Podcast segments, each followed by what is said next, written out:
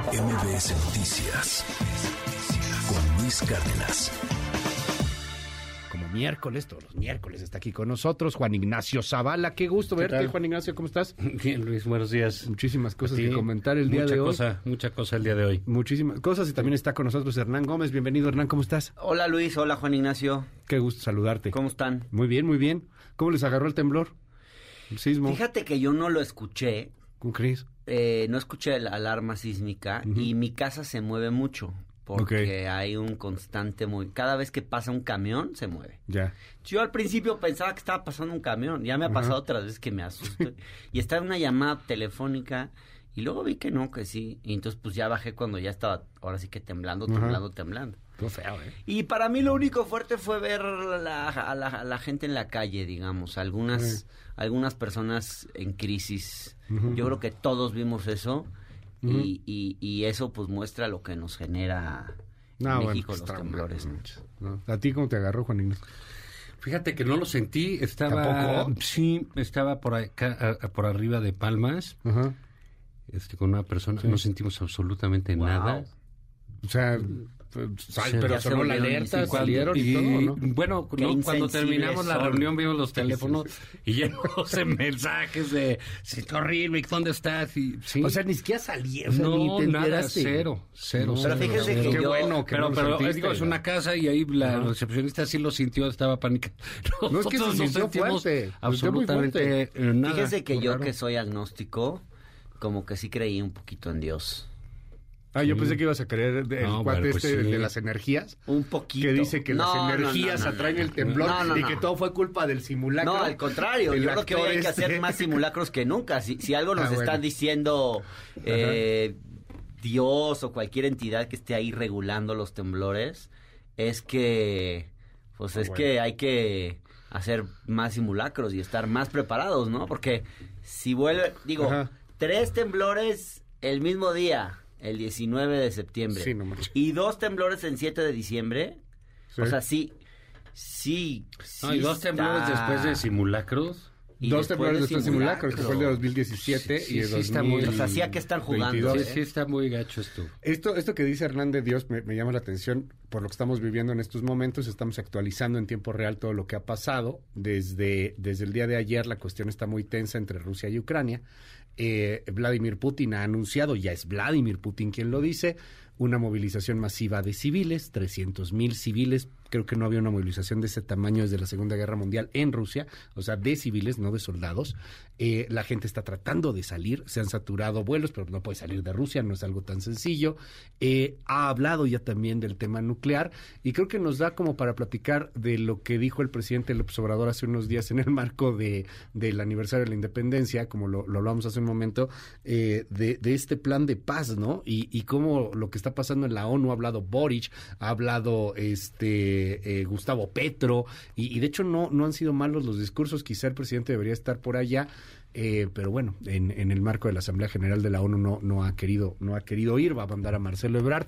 ¿Qué opinión les mereció ese, ese discurso, esa, esa propuesta? Además, en un momento, no sé si lo habían pensado o no, pero qué tino del presidente de haber mencionado el tema Ucrania y Rusia cuando eso está incendiándose. ¿Qué opinas, Hernán? Pues mira, eh, el conflicto es serio. Muy. Y necesita propuestas de solución y necesita eh, una buena negociación para Sí. resolverse. O sea, eso, en eso estoy de acuerdo. Y me parece que el hecho de que eh, cualquier presidente del mundo quiera eh, sugerir soluciones o, o meterse a hacer propuestas, pues en principio no está mal. Ahora, eh, creo que hay que hacerlo con un poquito más de seriedad. Me parece que, mm, a ver, López Obrador nos tenía acostumbrados a una máxima que repitió muchas veces, que ya no ha repetido últimamente, que es esta de que la mejor política exterior es una buena política interior. ¿Quién sabe por qué ahora pues decidió ponerse a medio hacer política exterior? Yo celebro que quiera hacer política exterior, pero si la va a hacer, que la haga en serio. Yo creo que es un conflicto muy grave como para salir con una propuesta que no parece bien pensada, por lo menos no me da esa impresión, De hecho, he visto críticos, no he visto a nadie defensor de la 4T que haya salido a decir qué buena la propuesta del presidente, qué bien pensada, qué buen diagnóstico se hizo de, del, del, del conflicto. Más bien, yo creo que, eh, a ver, México en otros momentos de la historia ha sugerido eh, solución a, a, conflictos internacionales y, y, ha mediado incluso, ¿no? En, Sal, en, El Salvador, en Nicaragua, etcétera, pero más, más en el vecindario, ¿no? Uh -huh. Del cual, pues México tiene información eh, en zonas del mundo donde tiene influencia política internacional fuerte, tiene, ejerce cierto poder.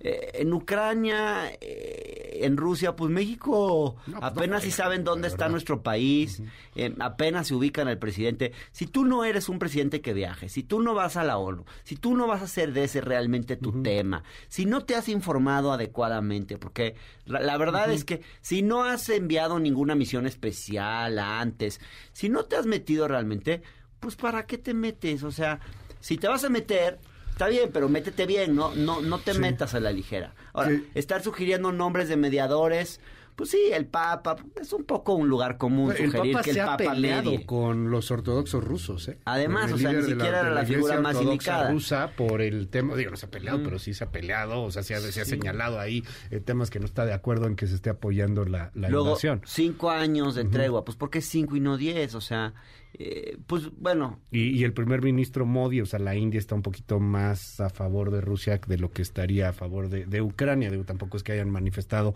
una postura radical. No, ¿Qué, qué, y Modi, ajá. pues, eh, y Modi, que el argumento es porque es el presidente más popular del mundo. De acuerdo antes a las yo. mediciones, sí, está de acuerdo a las mediciones, medio, medio improvisado. Pues no son, no, son, no son argumentos serios, la verdad, ¿no? ¿Tú qué opinas, Juan Ignacio? No, completamente de acuerdo con Hernán. Sí, es un despropósito el presidente. Uy, qué miedo que estemos hablando. No, bueno, sí, pues sí. Sí. No, pues se trata de decir que es un despropósito que pues cometió que... una barrabasada el presidente. Uh -huh. Pues íbamos a estar de acuerdo, ¿no? Porque ahora sí que dime en cuál, porque son muchísimas.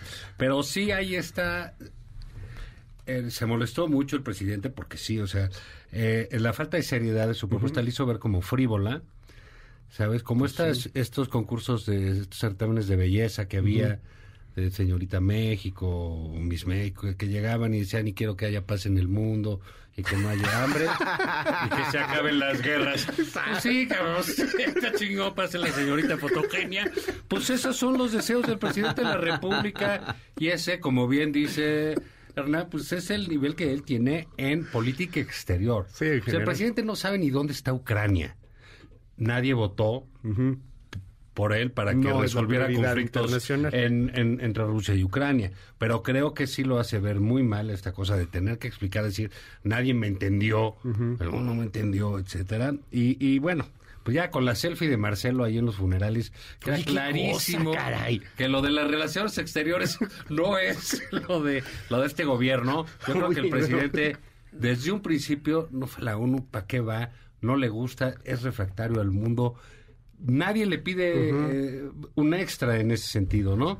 ¿Qué necesidad? Y, y, y luego, pues sí, lo de Marcelo sí, porque es, digamos, es esta esta cosa que le, ha, le pasó, por ejemplo, le ha pasado también uh -huh. al, al, ministro presidente de la Suprema Corte que salió hablando de si era legal uh -huh. aventar a los doctores simis, los peluches o no. Ah, sí. Eh, pero tuvo una cantidad enorme de TikToks y de es, likes y todo ese pero, no, pero eso es verdaderamente increíble, ¿no? Que un personaje que es el máximo eh, Tribunal de Justicia y él es el máximo funcionario ahí pues esté hablando de los peluches del doctor. Es que le preguntaron en TikTok. No, pues, pues sí, pero pues él no está para el TikTok, ¿no? Él está para revisiones más graves. Lo que hacen es devaluar uh -huh. ese asunto. Yo creo que Marcelo, que iba muy bien con sus redes sociales, digamos, a, a, a contrapelo de, de, uh -huh. de, Claudia, que todavía es más sí. este, tiesa que Marcelo, por decirlo de alguna manera. Él iba muy bien y pues cometió un gravísimo error, bastante grosero, de bastante mal gusto eh, para un tipo que no lo tiene, que se sabe conducir uh -huh. precisamente en esas cosas a contrapelo de lo que sucede con el presidente. Pero entonces, bueno, estamos claros de que uh -huh. no es la política exterior, no es la diplomacia, no es la intermediación, no es la vocación negociadora la de este, la de este gobierno, la puro oso se nos ha ido. Ahora, yo, yo creo que ahí Marcelo anda desesperado por tratar de tener reflectores, o sea, tiene que moverse mucho, no no le puede no puede ser como, los como usa bien, digamos, los usa Con el Congreso de Morena, por ejemplo, este fin de semana. Pues a falta de pan tortillas. Pues o sea, no tiene el Congreso de Morena, pues va. Sheinbaum ganó el Congreso, ¿no? Tú seguiste más el Congreso, Hernán. sí. Eh, ¿Ya, te expulsaron de Morena o qué? No, yo nunca he sido parte de Morena. Tú no eres militante, ¿no? Nunca lo voy a hacer.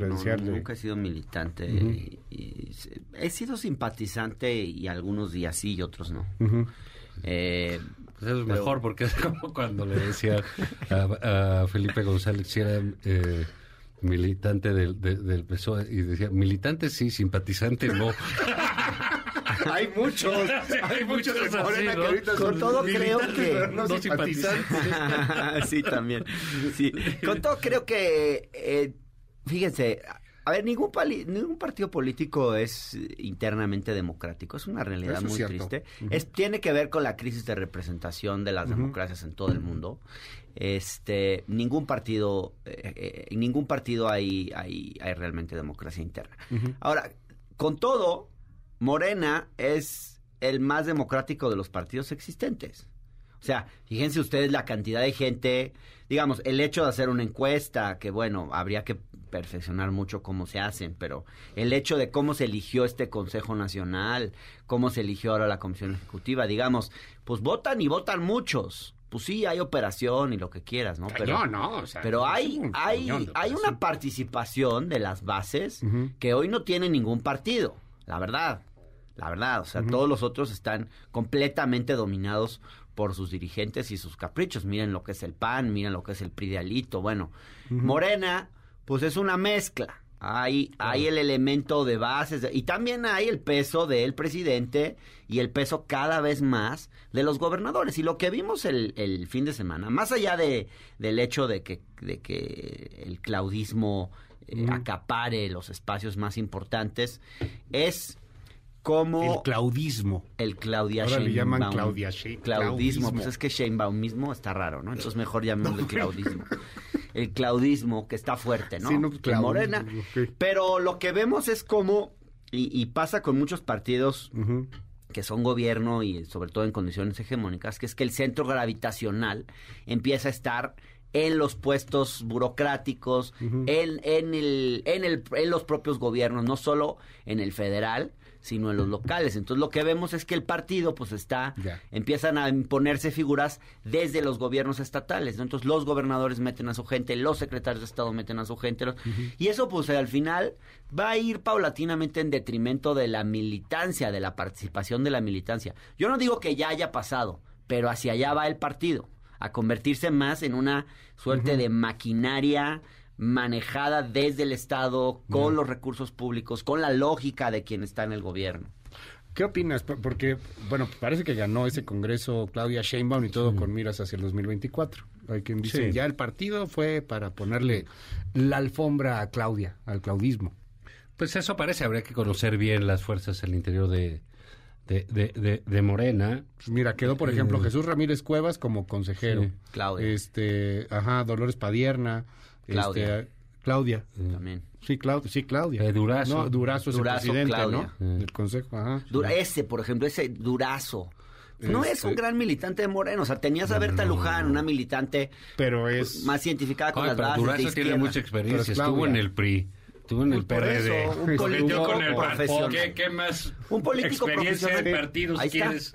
Si es serio, es profesional. Y es, y es Claudia. Hay, hay, una cosa que a mí me llamó la atención. Uno es, pues, mira, no lo sé, este asunto de los militantes. Es obvio que Morena se tiene que perfilar para vivir sin López Obrador.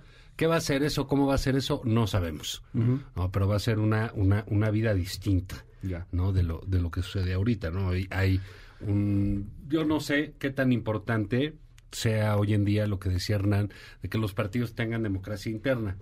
Creo que deben de tener una vida interna bien regida, clara, ahora sí que ordenada y registrada, que uno sepa cómo es el asunto.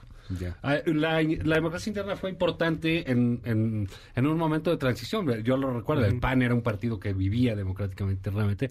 Claro, cuando perdía todo, ¿no? Ya después que empezó a ganar, pues empezaron las mañas y empezaron las cosas y dices, oye, pues esto nos empieza a hacer daño. O sea, tú ves como en Estados Unidos las primarias, por más duras que sean las elecciones primarias, fortalecen a los partidos. Aquí las primarias debilitan a los candidatos por maneras de ser de los electores. Entonces yo, yo lo que veo es que en Morena, pues algo va a tener que pasar porque se van a quedar sin López Obrador. ¿Cómo va a quedar? ¿Cómo va a funcionar ahorita? Pues ahorita tienen todo el poder, no solo el presidente, tienen el de los gobernadores, estamos viendo esa capacidad que tienen no de no de allegarse de militantes sino de, de cooptar votos no que es parte de la de, la maquinaria en el poder. Y bueno pues sí lo que parece indicar todo es que Marcelo puede irse a tomar selfies a los panteones sin ningún problema porque ya Claudia ya tiene todo el todo el tema. Estás leyendo una lista, creo que. Sí, claro. ¿Por, qué no? Sí, de, reforma. Porque vale la pena. También de reforma, por cierto. Que se le olvidó. hoy, me, hoy se me olvidó. Es que fíjate que ahorita te cuento, pero me quedé dormido. Y, y por suerte, 10 personas literal cerraron reforma a la altura de más o menos de donde yo vivo. Entonces todo el tráfico se estaba desviando por mi casa. Los claxonazos fueron los que me despertaron. Así que gracias. No, qué bueno, qué bueno por los claxonazos. No, pero mira, tienes por ejemplo Dolores Padiana, Berenice Aguilar, diputada local de Guanajuato. Eh, Américo Villarreal, el hijo del gobernador de Tamaulipas. Azucena Cisneros, diputada local del Estado de México. El gobernador, ¿no? Es el hijo, eh, Américo Villarreal. el, el, hijo, ajá, Américo Junior. Muchos hijos del electo. muchos, hijos de, gobernadores. Sí, de, ah, no, perdón. Que digo, hay que decirlo, eh, el nepotismo no ha sido erradicado de, No, bueno, ahí todo... No ha sido erradicado. Ahora, esta propuesta que tenía, por ejemplo, este Monreal, este, y que se parece a ese PAN que era medio democrático, que decía Juan Ignacio Zavala hace un rato, en donde votaban de manera directa los militantes. Y me acuerdo que se metían unos agarrones brutales porque se veían cosas. O sea, no, no, no, no valía la pena. O sea, porque aquí pues, todo encuentra. Sí, pero ¿quién lo dice? Monreal. O sea, ¿sabes cuál es el problema? que siempre, si no fuera Monreal, siempre los que reclaman democracia interna en los partidos son los que están en condición de perdedores. Cuando están en, la, en condición de, ganadores o de victoriosos, nunca son los que se quejan de que falta democracia interna. Pues así, ¿cuándo va a haber democracia interna en los partidos? Si, si, se va a interpretar como la lloradera de los perdedores, claro. pues eso no eso no va a generar que haya cañón, ¿no? O sea, que, tengamos esta cuestión. Pero van a decirle, ponte, un, ponte vitacilina. Sí, sí, dilo sin llorar y esas cosas, ¿no? Sí, exacto. no vemos martes de odio. Oye, pero ahí pues sacaron a John Ackerman. Eso sí me dio mucho gusto y mucha risa. Pero individuos así como John Ackerman. John Ackerman y, todo el grupo radical. Pues esa es, esa es la fuerza de, de, los movimientos internos, ¿no? Pero eh, está cañón porque, a ver, ¿cómo pues ¿qué fuerza le ven a, estos ultrarradicales? Porque Ackerman está dentro de este no Son ultrarradicales. ¿no? son ultrarradicales. Yo creo que es mucho más del discurso que de otra cosa y tampoco son tan ultras. Pero ¿a quién verías ultra? Esa es la manera en la que intentan diferenciarse y legitimarse. Y, de otros individuos. Sí, no, no hay ultra radicales en Morena, esa es la verdad. Los ultrarradicales están. ¿En el PT? Los ultrarradicales toman las armas. En el verde. Ah, en el verde, güey. Toman las armas, cierran reformas. No, bueno, me refiero narrativamente, este, los que son más duros, el grupo de los ultra duros. O sea, pues Ackerman no va a operar a favor no de veo ningún grupo más bien era un grupo muy vociferante, ¿no? Vociferante es la palabra. Muy incendiario. Sí, muy ruidoso. entonces, Porque además, si Merendir estuviera en el gobierno eh, y Ackerman... Pues estuvo. Pues sí, pero sí, pero la corrieron, pues no tendrían esas posiciones. Apoyó al hermano para no ser tendrían gobernador. esas posiciones, esa es la verdad. o sea, en gran parte tienen esas posiciones pues porque están siendo excluidos. Pero qué chistoso porque estos eran Lo que los más obradoristas del obrador. Ah, sí, sí, sí, Y ahora de pronto, ¿no? Dice, engañaron Gibran a Ramírez, sí. eh, una Oye, Gibran y de repente los desplazan y se vuelven los grandes críticos. ¿no? Claro. Y, y, oye, perdón, pero hagamos un, re, un recuento de sus posiciones de antes. Y, y, ahora y, y, dan un giro como de Sí, una maroma de grados. quíntuple dificultad así tres vueltas en el aire así que dices en muy qué momento vas a parar con esa maroma Pues no sin chambas. Aparte, vas es curioso, a- ¿no? Pero dejaron de tener chambas. Pues lana. Y, y se convirtieron entonces en ahora resulta que son los grandes críticos ay por favor Bueno, Que maromas... Gibran el otro día dijo que el presidente era un locutor. Sí. Pero conste que lo dijo él. No, sí, y de hecho lo dijo aquí en este espacio Pero- también. pero es, platicamos es con muy, él muy, momento, muy... sí. digo, empieza el desencanto de muchas cosas del poder, pero eso no le ha quitado un ápice de fuerza a Morena. ¿Me explico? O sea, son disidentes y esa misma disidencia se la, la, la, están dejando que se pues que se vaya solita, porque no tiene a dónde irse. Vamos a platicar de maromas y, del, y del, nuevo maromero, pero ahora es el de la oposición, ¿no? O sea, Raúl Paz, senador de la República, ayer en una operación que a mí me parece pues muy dura, una pero operación a de, estado, les funcionó, ¿no? Oye, están actuando como estadistas. ¿Quién? Mario Delgado. Ricardo Monreal. ¿Es, ¿Es, palomita para Monreal? No, yo creo que esto no fue Monreal. Yo veo más la mano de, de Ana Augusto. yo creo que eh, Monreal está operando muy poco en esto. Pero pues todavía les faltan 10 votos. Yo, no creo que lo vean. O sea, no, y lo de Adán Augusto, pues ahí está la senadora Beltrones también, ¿no? O sea que ya dijo que no, básicamente, porque decir que... Entonces, Adán Augusto opera que da miedo, Sí, ¿eh? sí, sí, no, bueno, la verdad... Opera bien, opera en las alturas. Lo que se ha visto últimamente, sí es que el señor opera muy bien, y es rudo. Sí. Eh, rudo, y, rudo. Y, hace que incluso sus negociaciones eh, o sus operaciones, como les quieran decir, eh, tengan una posición pública por parte de los individuos interesados. No, no, no, no es sencillo para un político, eh, digamos, por el caso de la senadora Beltrones, eh, oponerse, digamos, a su partido y a una corriente de opinión eh, pública. No es sencillo. Para algo deben estar jugando ahí para decir, bueno, yo me abstengo, que es la peor de, las posiciones en un, en, un mar así, ¿no? Creo que, digo, por supuesto, es más condenable la actitud del, del senador del PAN, ¿no? Pero sí creo que ahí la operación de este señor se ve ya dicen que está también Añorbe, ¿no? En, en no, y Mario Zamora. En, esto, Mario Zamora, en fin. Ya tienen tres, o sea, ya nomás les faltan seis. En, en una... No, creo, que les faltan más. No, ¿Sí? Diez, sí, o sea, les falta... Necesitan, Eran diez y ahora les faltan. Eran once, ¿no? Eran once, pero ya tienen a uno. Ya tienen al, al del Está difícil, ¿no? Ahí, ahí, les va el, dato concreto. Para que esta reforma pase necesitan 86 votos. Hoy día el bloque ya con este nuevo integrante Raúl Paz a Morena tienen 76 votos, les faltan 10. Ah. Sin embargo, está la senadora, está el, caso de Beltrones, está el caso de Mario Zamora y al parecer el caso de Añorbe. No, y decían de una chica del grupo plural, ¿no? De este ah, a lo mejor convencen a una, a, una de las senadoras del grupo plural y la otra es que son, les faltan 10 siempre y cuando vayan todos los senadores pero si alguien le sale un, hay alguien que le sale un compromiso familiar, una cosa por el estilo, están cerca de lograr una reforma constitucional. algunos vuelos. Podrían retrasar, podrían quedarse dormidos. Podrían quedarse dormidos. Sí. Podrían estar crudos. Igual hay norte en Veracruz. Igual hay norte en Veracruz. Exacto.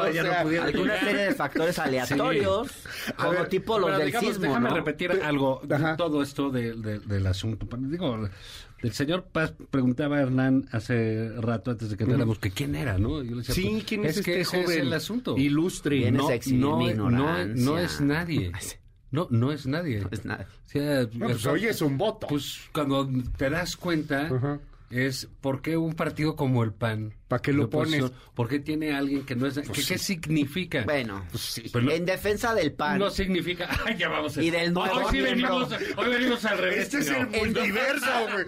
En, en, descargo del PAN y del nuevo miembro de Morena, por cierto, diré que en todos los partidos hay, hay este figurines ahí que no figuran y, que no son y gente que, claro. fácil de comprar y los, los llamados backbenchers ¿no? del Parlamento que, a lo británico. que voy es, este tipo adquiere notoriedad o, nombre, pues cuando se vende, ¿no? Eso es una manera muy triste de, de, figurar, pero pues bueno, pues así es, ¿no? También... Eh, eh, pues, ¿Y quién sabe si se vende por dinero? No, a lo mejor... Yo creo que le ofrecen una comisión en el Congreso, lo están tratando muy mal. que quiere ser presidente municipal de Mérida. Sí. Bueno, pues seguramente también la política está lleno de eso. O sea, yo, yo, pues a mí no, no, me, no, te asusta. no me asusta. Creo que es parte de, de, la política. Pero si sabes cómo son, ¿para qué lo pones de senador? No, Nada o sea, más. No, no era nuevo. Pues para eso, para que te diga y ese. El señor Paz para que diga que sí a, todo. A una generación de políticos... Eh, que no se hicieron en, en, en, las lides ¿no? del PAN y que llegaron a la parte burocrática ya, que siempre han tenido puestos.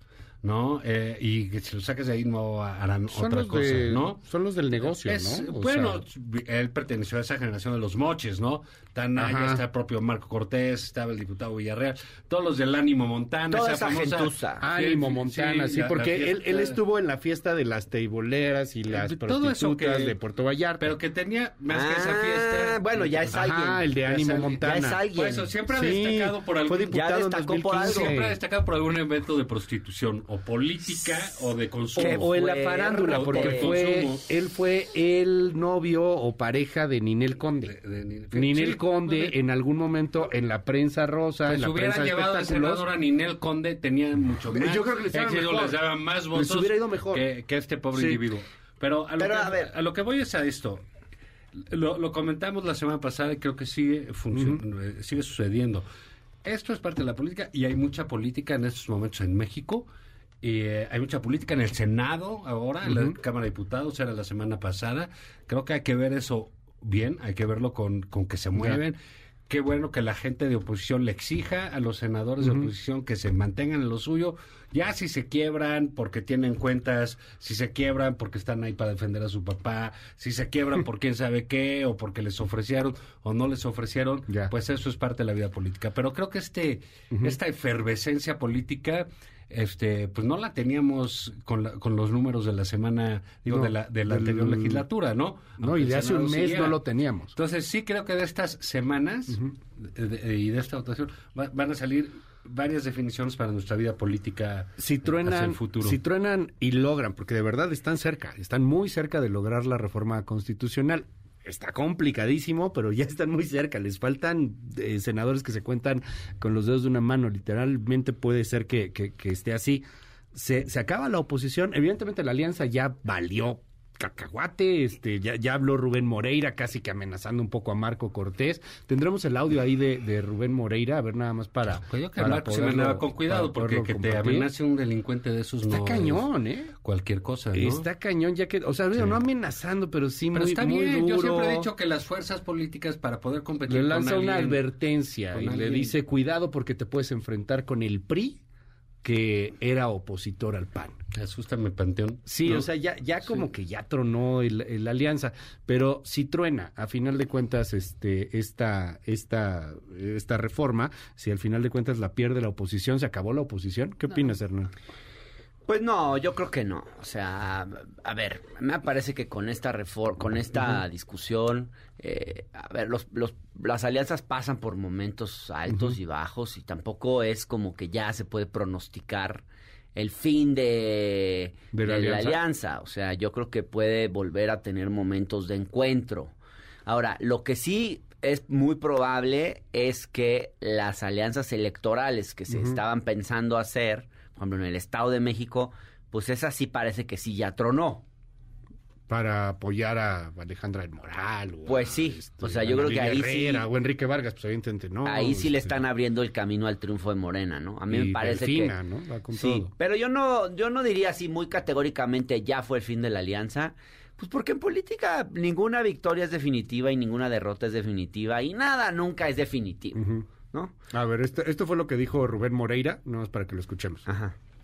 Yo le pediría a Marco Cortés que guardara prudencia, que tuviera mesura y que pensara en la alianza.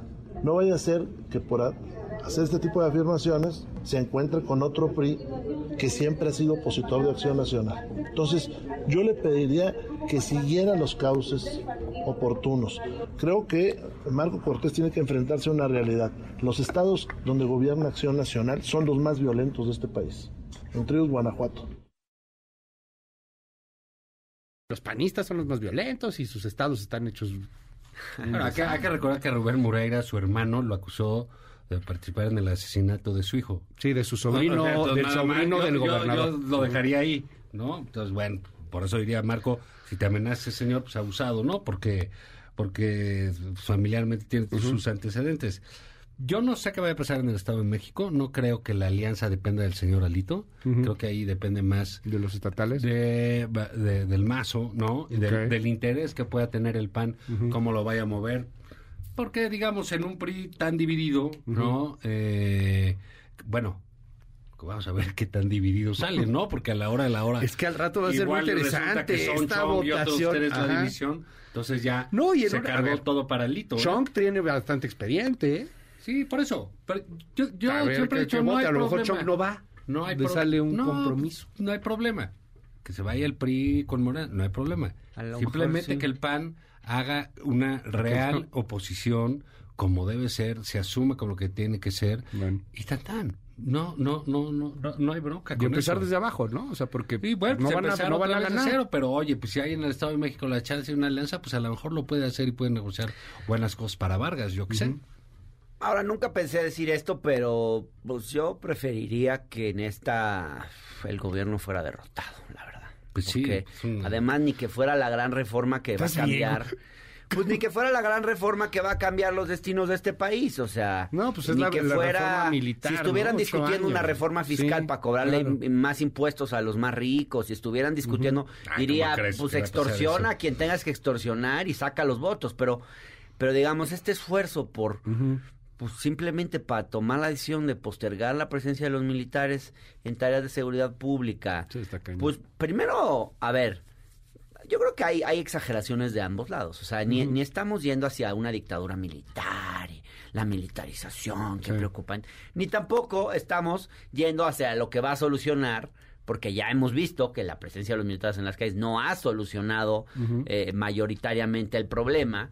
Entonces, este, pues también como que no es que se esté jugando el destino de la patria con esta votación de esta semana. Yo la verdad eh, creo que también de pronto me pregunto si no están como desgastándose demasiado por algo que no va a solucionar el problema de fondo. Yo creo que el problema de fondo está por otro lado. Y también lo que veo es que en esta discusión, este, pues los estados están como claudicando, ¿no? O sea, deberíamos, a ver, la realidad es esta todos los estados han pedido la presencia de la Guardia Nacional en sus entidades, ¿eh? Prácticamente todos sea, con esta reforma más, porque no hay alicientes para ser policías. Exacto, pero también entonces ya están renunciando los estados a sus responsabilidades, los gobiernos estatales, los gobernadores, a sus responsabilidades en materia de seguridad Sí, la siguiente discusión en 2028. Sí, exacto. O sea, porque cuando volvamos a, Oye, si metemos al ejército a las calles, vamos a estar teniendo la misma discusión en 2028. Por eso yo esperaría que en esto el, gobierno salga derrotado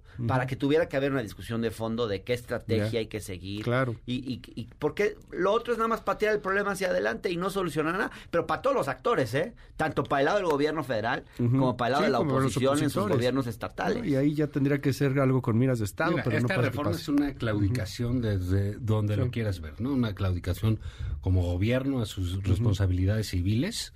Eh, por un lado es una claudicación a las promesas electorales del propio presidente. Eh, es una claudicación a la propia historia del presidente porque viene a paradojas de la vida a reivindicar el calderonismo eh, de, en su estrategia de seguridad. pero bueno, pero por supuesto y todavía le puso un plus, ¿no? Eh, y, digamos, es una eh, renuncia que obliga, digo, es una reforma que obliga a los gobernantes estatales a arrojarse al ejército porque no tienen ni presupuesto, ni instancias, ni motivaciones para ser policías. ¿no? Entonces creo que ahí ya lo que salga de la votación va a ser producto de, de, pues de la política. Eh, desde el gobierno, la política que pues, tenía que hacer el gobierno, que haría el, lo que hizo el presidente López Obrador y su gobierno, es lo que haría cualquier otro gobierno en esa circunstancia, ¿no?